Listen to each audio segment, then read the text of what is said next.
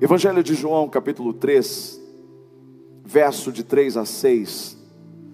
Jesus desenvolvia um diálogo, uma conversa com um homem chamado Nicodemos, ele era doutor na lei, ele era autoridade entre os fariseus, era um especialista em tudo aquilo que Moisés escreveu como lei. Mas Jesus, conversando com ele, lhe declarou: Eu digo a verdade, ninguém pode ver o reino de Deus se não nascer de novo. Perguntou Nicodemos: Como alguém pode nascer sendo velho? É claro que não pode entrar pela segunda vez no ventre de sua mãe, renascer. Respondeu Jesus: Digo a verdade. Ninguém pode entrar no reino de Deus se não nascer da água e do espírito. O que nasce da carne é carne, mas o que nasce do Espírito é Espírito. Amém? Dias atrás, queridos irmãos, nós tivemos alguns problemas técnicos em alguns dos nossos cultos. Se você observar, nós temos algumas TVs espalhadas pelo auditório. Aqui em cima nós temos duas à minha esquerda, embaixo mais duas, à minha direita eu tenho uma, e aqui no altar eu tenho outras duas que são de retorno. Essa e essa, direita e esquerda. Os dois telões também, eles começaram a falhar. As sete TVs e os dois telões. Começou-se uma instabilidade. Ora funcionava, ora não funcionava. Todos nós ficamos preocupados porque queremos sempre fazer de excelência para o Senhor e que todos tenham acesso a tudo o que nós temos aqui. E aí nós descobrimos, depois de muito empenho da nossa equipe, que o problema estava em apenas uma das TVs. As outras não tinham falhas. Mas o erro de uma comprometeu Todas. Por quê? Porque todas as TVs, incluindo os telões, estão unidos por uma só rede. É apenas um sistema, é apenas um cabo HDMI que liga e leva o sinal para todos esses aparelhos. Ou seja, o problema de uma TV se tornou o problema de todas. Uau, que espiritual. Porque esse mesmo princípio pode ser observado de diversas outras maneiras. Se você, por exemplo, pega sete maçãs e coloca essas maçãs numa vasilha e uma dessas maçãs ela está podre, o que vai acontecer com as outras? Também serão comprometidas. A verdade é que a maçã podre tem o poder de estragar todas as outras, porque ela produz um hormônio chamado etileno, e ele é gasoso, e isso acelera o apodrecimento de todas as outras frutas que estiverem ao lado. Esse princípio que notamos aqui nas TVs, esse princípio que eu acabei de falar com você sobre os frutos, ele também é espiritual. Porque na Bíblia você vai ver um exemplo claro envolvendo a igreja de Corinto. Paulo escreveu duas cartas para essa igreja. E na primeira carta, ele é muito enfático. Você sabe que a igreja de Corinto era uma igreja muito pujante, era uma igreja cheia de dons, mas também era uma igreja que tinha problemas, problemas pontuais, mas que acabavam com prometendo todo. Paulo, quando escreve essa carta, ele é claro ao apontar os problemas dessa igreja. Ele dizia: há divisão entre vocês, divisão de pensamentos, divisão de conduta. Paulo é enfático: havia ali na igreja de Corinto inveja, havia orgulho, ao ponto que ele chama todos os membros daquela igreja de carnais. Mas o capítulo 5, ele é ainda mais emblemático. Porque o apóstolo Paulo dedica um capítulo inteiro para chamar a atenção deles para um ponto específico. E era exatamente esse ponto específico que estava complicando todas as outras coisas. O ponto era que a igreja estava tolerando o que era intolerável para Deus. É muito forte o que Paulo escreveu. Mas se você entender isso com a graça de Deus, você vai entender que essa palavra tem o poder de destravar em você o que muitas vezes está travado. É por isso que eu chamo a sua atenção mais uma vez, para que os seus ouvidos estejam atentos e os seus olhos fixos nessa palavra, porque essa palavra é muito forte e o diabo fez de tudo para você não vir aqui hoje ou para não ligar esse vídeo, para você não ouvir o que eu tenho para dizer da parte de Deus. Capítulo 5 da primeira carta aos Coríntios, verso 1: Por toda parte se ouve que há imoralidade entre vocês, imoralidade que não ocorre nem entre os pagãos, a ponto de um de vocês possuir a mulher de seu pai, e vocês estão orgulhosos. Não deviam, porém, estar cheios de tristeza e expulsar da comunhão aquele que fez isso? Apesar de eu não estar presente fisicamente, estou com vocês em espírito e já condenei aquele que fez isso, como se tivesse presente. Quando vocês estiverem reunidos em nome do nosso Senhor Jesus, estando eu com vocês em espírito, estando presente também o poder do nosso Senhor Jesus Cristo, entreguem esse homem a Satanás, para que o corpo seja destruído e seu espírito seja salvo no dia do Senhor. O orgulho de vocês não é bom, vocês não sabem que um pouco de fermento faz toda a massa ficar fermentada. Livrem-se do fermento velho para que sejam massa nova e sem fermento como realmente são. Pois Cristo, nosso Cordeiro Pascal, foi sacrificado. Por isso celebremos a festa, não com o fermento velho, nem com o fermento da maldade da perversidade, mas com pães sem fermento, os pães da sinceridade da verdade. Já disse por carta que vocês não devem associar-se com pessoas imorais. Com isso não me refiro aos imorais deste mundo, nem aos avarentos, aos ladrões ou aos idólatras. Se assim fosse, vocês precisariam sair deste mundo.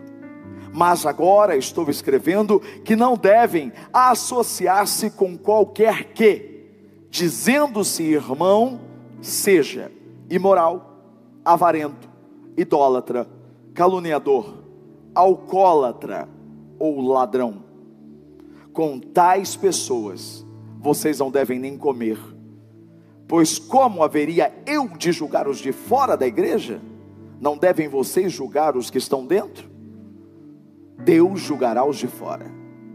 Expulsem esse perverso do meio de vocês. Uau! É forte, não é? E é forte, mas é a Bíblia. E a Bíblia não mudou. A Bíblia continua a mesma. Apesar de muitas pessoas hoje olharem para uma situação como essa nos dias atuais e logo condenar a igreja que expulsou de sua comunhão alguém como o apóstolo Paulo declarou que deveria acontecer. Mas é bíblico. Paulo estava revestido de toda a autoridade de Jesus Cristo para dizer. O problema é que aquela igreja não percebeu que esse caso específico estava comprometendo a todos. E talvez você ainda diga, pastor, mas eu não gosto dessa parte que você leu. E aí eu me lembro de uma frase de Agostinho. Agostinho escreveu alguns séculos atrás.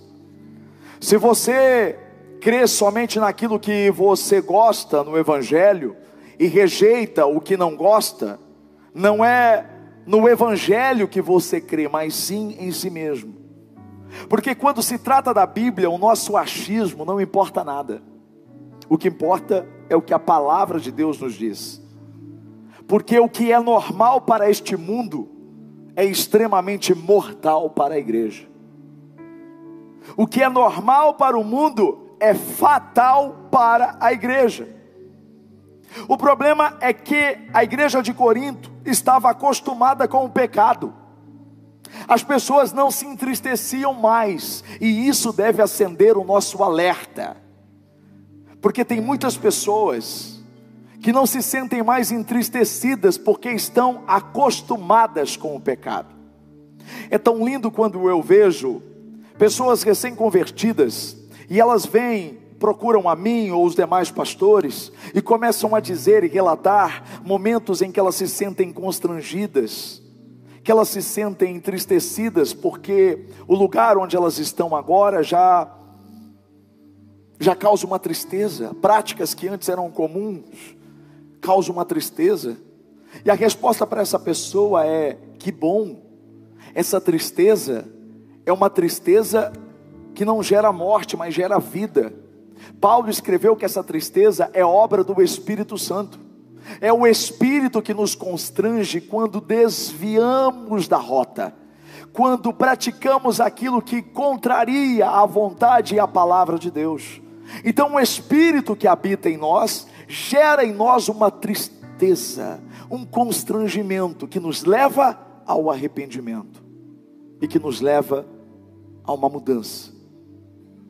O problema é quando nós não sentimos mais um incômodo, quando não sentimos mais uma tristeza, sabendo que estamos fazendo aquilo que contraria a vontade de Deus.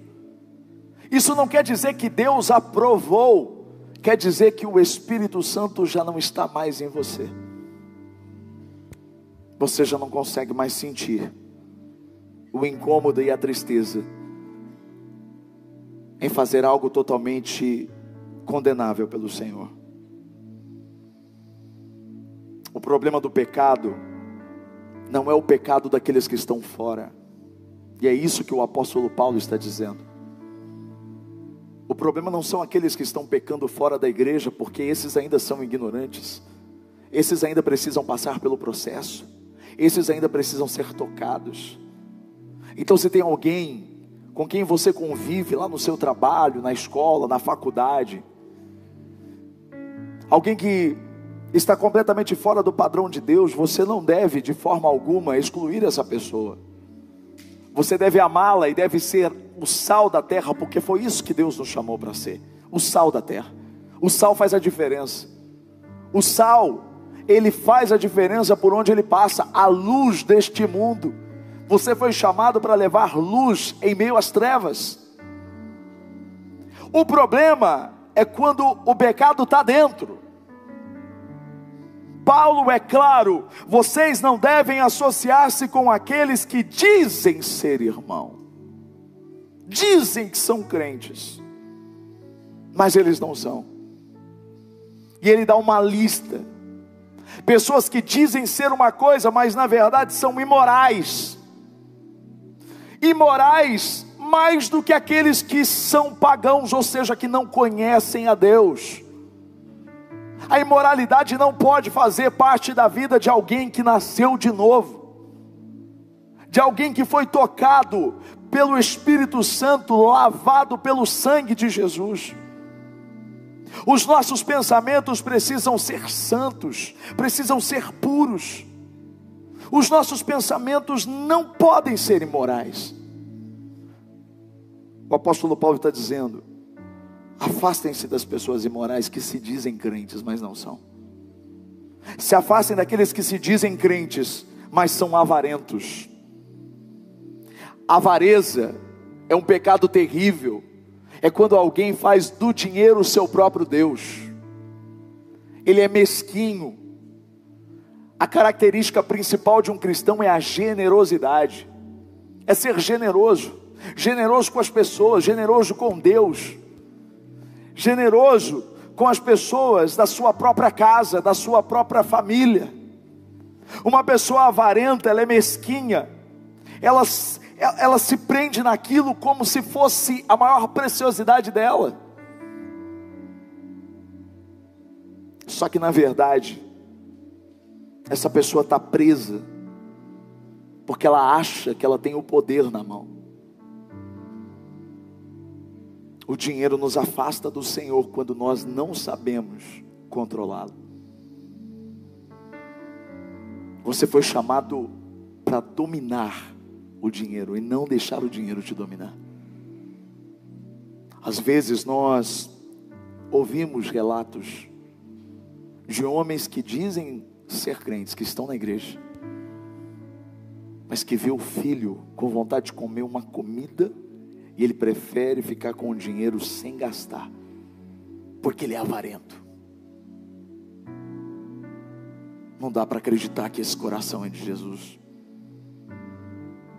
Pessoas que só sabem pedir a Deus, mas não são capazes de compartilhar o que Deus dá a elas.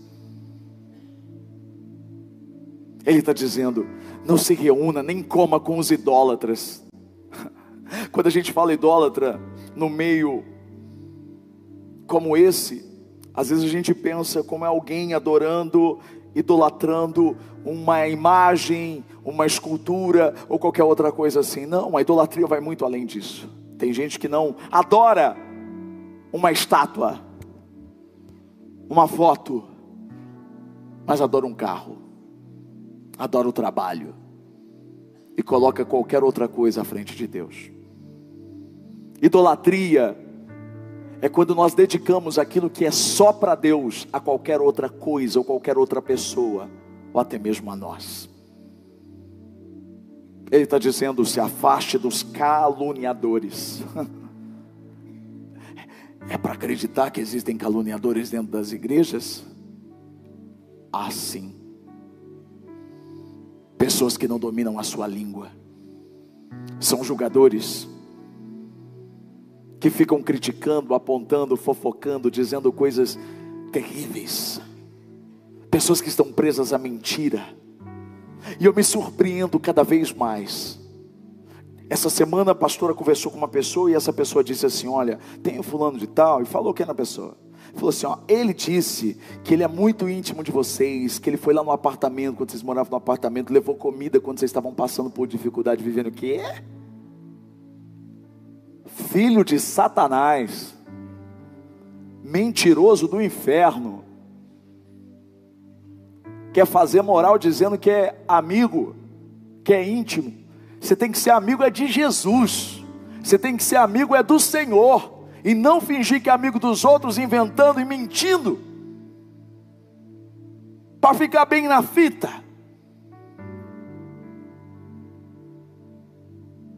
Como é que tem alguém que pode mentir a esse ponto e frequentar um culto? Levantar as mãos para o Senhor.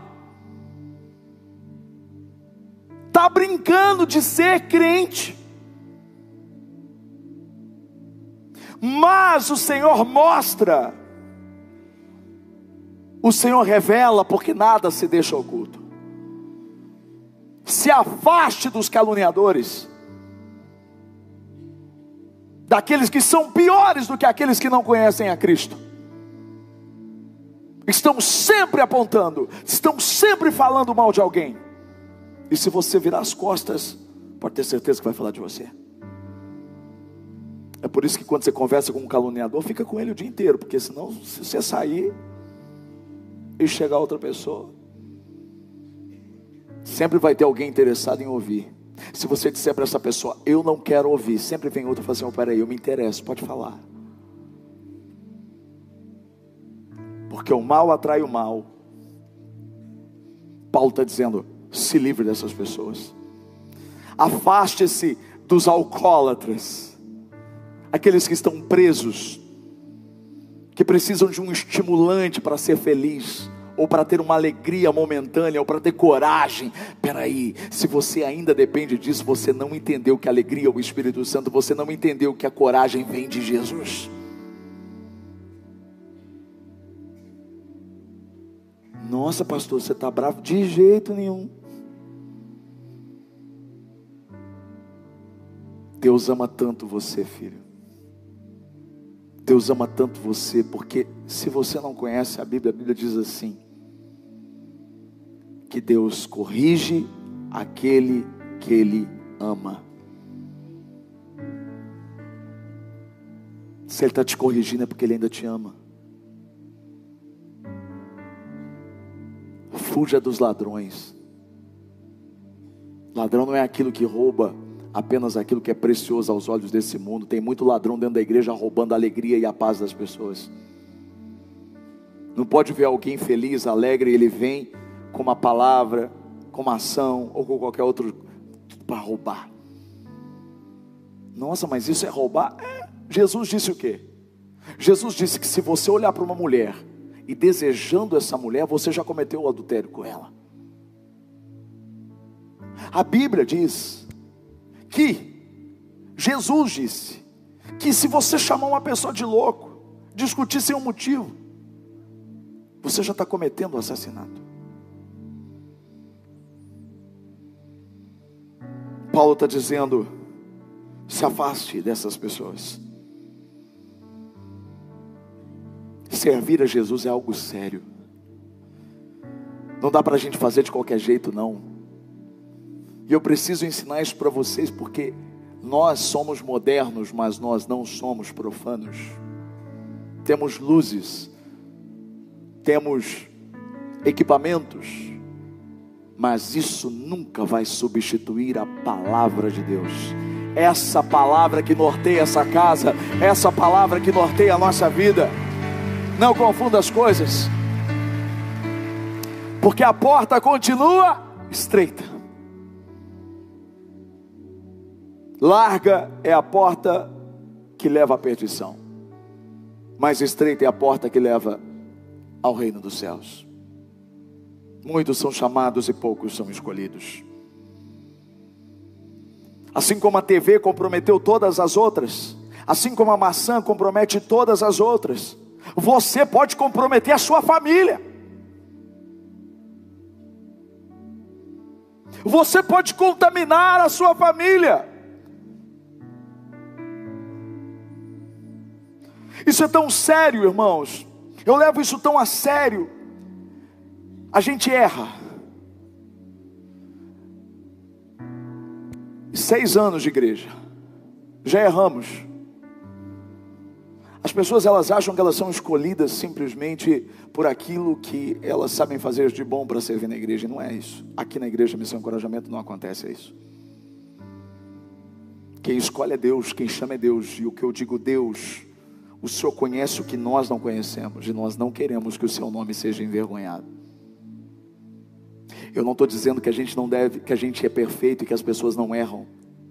Não estou dizendo que todo mundo que serve aqui é perfeito. Não, não são. Estão longe de ser perfeitos. Todos nós, incluindo a mim. Mas eu quero que você entenda o que Paulo está dizendo, como funciona o reino espiritual. Se nós temos aqui um grupo de louvor, e todos estamos cantando. Tem a bateria, tem o teclado, tem o baixo, tem o violão, tem a guitarra, tem os cantores, contralto, tenor, que mais? Soprano. Estão todos aqui cantando. Se uma dessas peças estiver em desconformidade com a vontade de Deus, eu não estou dizendo que essa pessoa, ah, se ela errou. Não, eu estou dizendo, ela está vivendo uma vida dissoluta que ela está com uma máscara, que ela está vivendo sem consequências, medo das consequências, sem temer ao Senhor. A música é uma só, o louvor é um só. Uma pessoa compromete tudo. Assim é para o estacionamento, assim é para o kids, assim é para mídias, assim é para o staff assim é para intercessão, assim é para cafeteria, assim é para cada um dos ministérios. Eu digo muito isso para todos aqueles que servem na igreja. Você precisa avaliar, não atrapalhe. Eu não estou dizendo que você deve sair, eu estou dizendo que você deve arrumar a sua vida. Você deve colocar as coisas em ordem. Agora pega o exemplo da TV, pega o exemplo da maçã, pega o exemplo da igreja, pega o exemplo da sua família. Agora traz isso para você. Às vezes nós temos uma mania de separar a gente. Então eu, eu, me separo dizendo: olha, eu, o Juliano pastor, o Juliano jornalista, o Juliano marido, o Juliano pai, o Juliano filho. São áreas diferentes da minha vida. E aí eu penso que eu posso agir de formas diferentes. Então, assim, olha, eu, eu, eu, eu como pai eu sou assim, olha como eu jornalista eu sou assim, olha como pastor eu sou assim, olha como... E na verdade, como, quando Deus olha para mim, como é que Ele me vê? Só um, Juliano. É a gente que faz as separações. Nós somos corpo, nós somos alma e nós somos espírito. O corpo é o que vai ficar, que vai para a terra, que vai apodrecer, que vai ser ressuscitado e glorificado no último dia. A alma tem a ver com os nossos sentimentos, são as nossas emoções. É por isso que a gente fala muito sobre a cura da alma, na verdade, é a cura dos sentimentos, das emoções. Por isso que o salmista diz: Aquieta, ó minha alma, porque você precisa dirigir as suas emoções. E o espírito? O espírito é aquele que vai para o Pai. Quando você morrer, salvo em Cristo Jesus, o seu espírito é entregue a Ele, como Jesus fez isso na cruz. Pai, em tuas mãos eu entrego o meu espírito. O espírito é onde há comunicação de Deus com a gente. Espírito, alma e corpo. Se um deles está com problema, eu estou inteiramente com problema. O que eu quero dizer é que se você observar um órgão seu não funcionando, o seu corpo inteiro vai sofrer. Então nós temos a mania, às vezes, de separar as nossas vidas, separar as áreas da nossa vida, e você sabe que por muitas vezes o problema está em uma área da nossa vida que não foi submetida ao Senhor, ela não foi entregue ao Senhor, e por conta disso, toda a minha vida trava. Talvez você ainda não entendeu, porque muita coisa ainda não aconteceu na sua vida.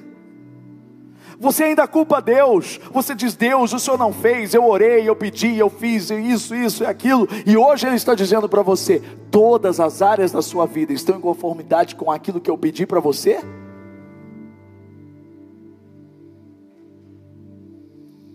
Três coisas nós precisamos fazer.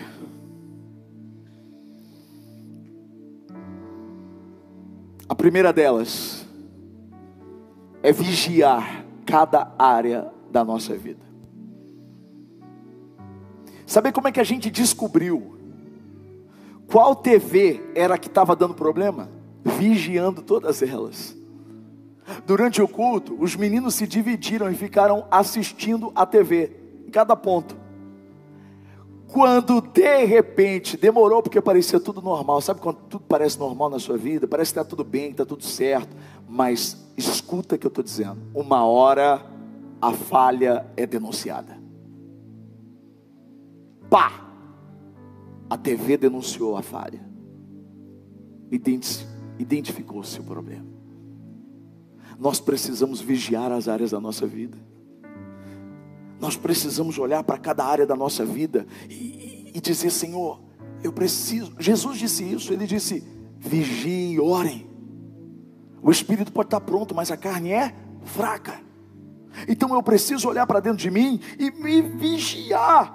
Vigiar-se, vigiar os seus pensamentos. Como é que têm sido os meus pensamentos? Eles estão conforme aquilo que Deus espera de mim? Vigie os seus hábitos, aquilo que você faz todo dia. Como é que os nutricionistas eles eles fazem para você identificar, para a gente identificar onde é que nós estamos é, saindo da nossa dieta. Eles pedem para a gente anotar tudo que a gente está comendo durante o dia todo. Já pensou se você anotasse cada um dos seus hábitos todos os dias? Ficaria fácil descobrir qual deles está em desacordo com aquilo que Deus disse para você. Porque às vezes a pessoa diz assim: Eu não estou tendo resultado na minha dieta. Olha, porque eu fiz um mês inteiro. Olha, engordei 5 quilos. Chutou a balança. Ficou bravo e já foi comer um McDonald's. Aí a nutricionista fala para você: Vou fazer o seguinte. Então a partir de agora você vai anotar tudo que você comeu. Lá, anota. A mesma coisa os economistas fazem. Tipo, tudo que você gasta, gasta uma, um, um cafezinho, vai lá e anota. Por quê? Porque quando você vigia, você descobre onde está saindo. Vigie os seus hábitos, vigie as suas palavras. Como a pastora aqui já pregou uma vez, muitas vezes nós esvaziamos Deus, nós nos enchemos de Deus no domingo, e antes de terminar a noite de domingo, nós já perdemos, sabe por onde vazou? Pela boca, porque falamos coisas que não condizem com a verdade de Deus. Vigie as suas ações, vigie os seus desejos, vigie as suas motivações. Depois de vigiar, nós descobrimos qual das TVs estava com problema. E sabe qual que era o problema? Era uma falha na conexão. Havia uma falha que impedia o sinal de entrar na TV. Uau, que espiritual. Falha de conexão. Quando você descobre um problema, o que, que você faz? Se a primeira coisa que você tem que fazer é vigiar, a segunda coisa é reconhecer a gravidade do problema. Sobre isso, Jesus disse em Mateus capítulo 5, verso 29 e 30. Ele diz assim: Se o seu olho direito o fizer pecar, arranque-o e lance-o fora. É melhor perder uma parte do seu corpo do que ser todo ele lançado onde? No inferno. Nossa, Jesus disse isso. Disse, meu filho, disse mais. E se a sua mão direita te fizer pecar, corte-a, lance-a fora, porque é melhor você perder a parte do seu corpo do que ir todo ele para o inferno. Fingir que nada vimos, fingir que a palavra não é para nós, não mudar não vai resolver, vai complicar. Eu vi uma frase na, na conferência que nós estávamos. Que frase poderosa. A frase poderosa é: Sabe por que, que muita gente morre espiritualmente? Porque pessoas estão sendo confortadas, quando na verdade elas deveriam ser confrontadas. Tem o momento do conforto, mas tem o momento do confronto. A verdade é que nós fazemos parte de uma geração que não gosta de ser confrontada. Só que sem confronto não há crescimento. Sem confronto não há mudança. Sem confronto não há novidade e poder de Deus operando na nossa vida. Eu preciso te dizer uma coisa. Eu prefiro te confrontar e você ir para o céu do que te confortar e você ir para o inferno.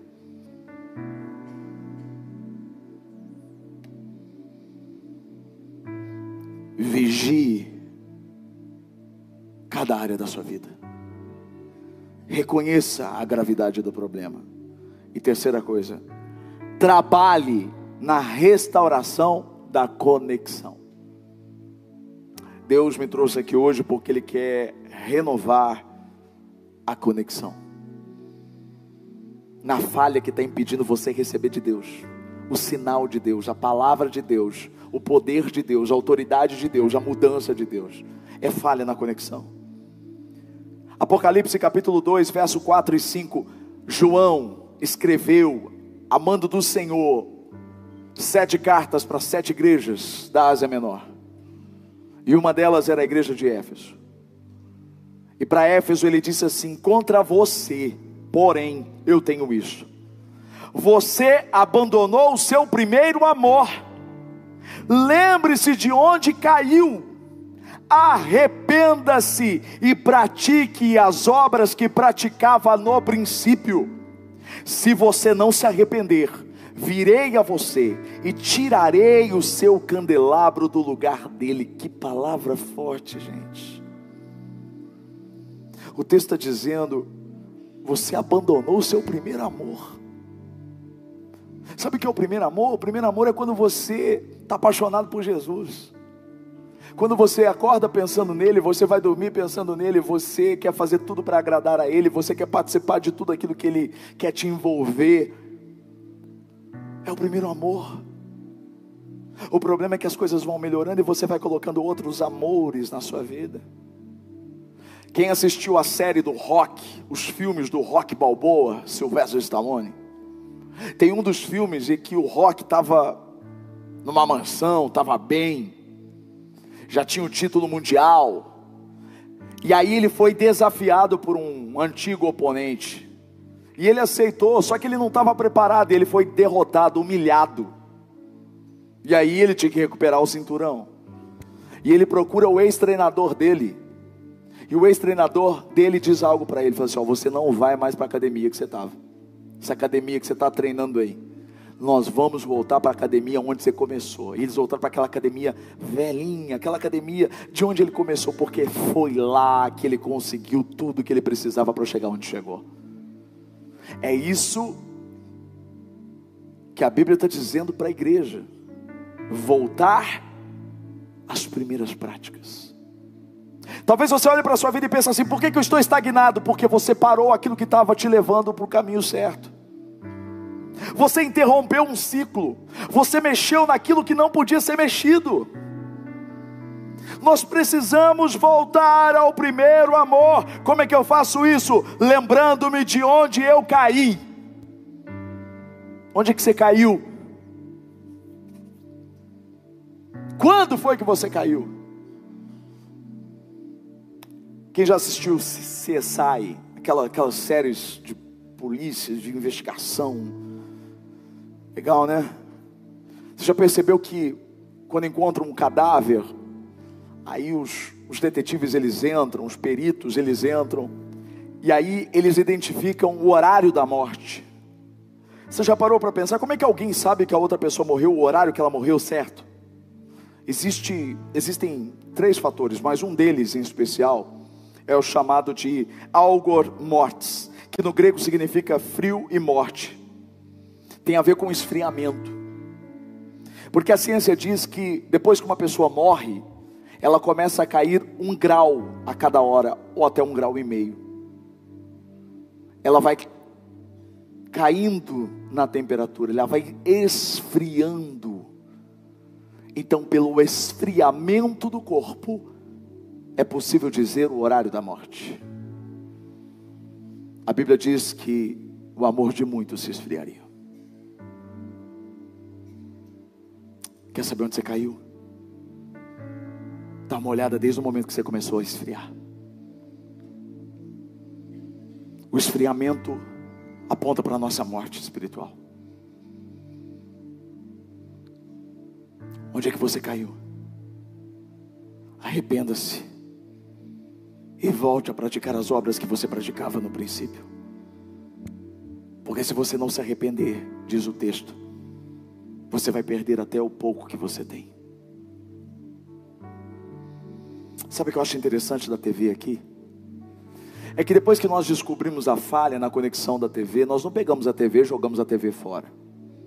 Nós apenas desligamos a TV para que todas as outras TVs voltassem a, normar, a, a serem normais. Você sabe que às vezes é isso que precisa acontecer. Você desliga uma TV e ela que estava impedindo as outras é barrada e as outras continuam. E a gente continua com o culto normal. Mas nós não jogamos a TV fora. Nós começamos a trabalhar na restauração da conexão. Para que essa TV receba a conexão de novo. E volte a funcionar como um dia ela funcionou. Deus não quer descartar você. Ele só quer que o sinal dele chegue novamente no seu coração. E que a sua conexão seja totalmente restaurada. Que você volte ao primeiro amor e a ser quem um dia você foi. Apaixonado por Ele. Que renunciava a qualquer coisa por Ele. Mas hoje você renuncia a Ele por qualquer coisa. Antes de fazer a oração, eu quero só que você entenda o quanto Deus te ama. Nós estamos prestes a mudar para uma nova casa. Nos próximos meses isso vai acontecer no nome de Jesus. Eu não posso levar a TV do jeito que ela está para a nova casa. Porque senão ela não vai ter utilidade. Lá vai ter um lugarzinho no pilar esperando por ela, desde que ela esteja restaurada na conexão. O que isso tem a ver com você? Sabe por que, que essa palavra está sendo pregada aqui hoje? Como todas as outras têm sido pregadas nesses últimos tempos? Porque Deus está querendo preparar você, renovar você, restaurar você. Para quê, pastor? Para te levar para uma nova estação para te levar para o novo. Não tem como ele te levar desse jeito. Ele precisa te restaurar primeiro e te levar para que você esteja no seu lugar e seja usado como ele planejou desde o começo.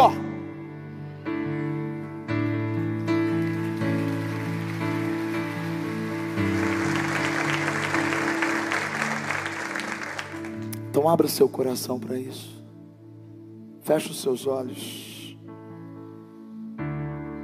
Eu quero me esvaziar de mim.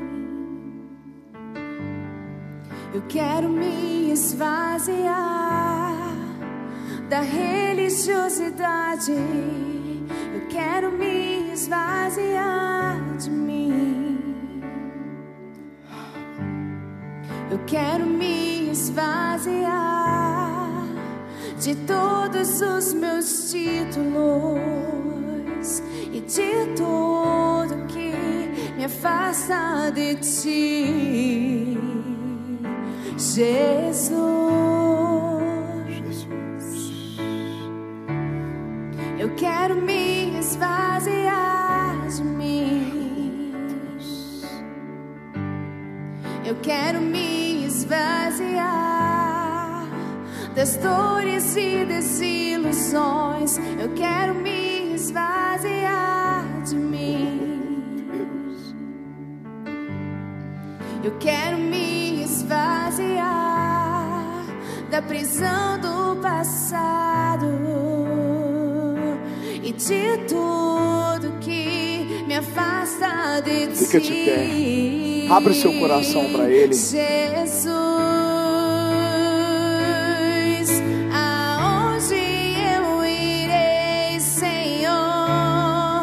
só tu tens as palavras de vida eterna. Para onde, Senhor? Para onde nós iremos? Onde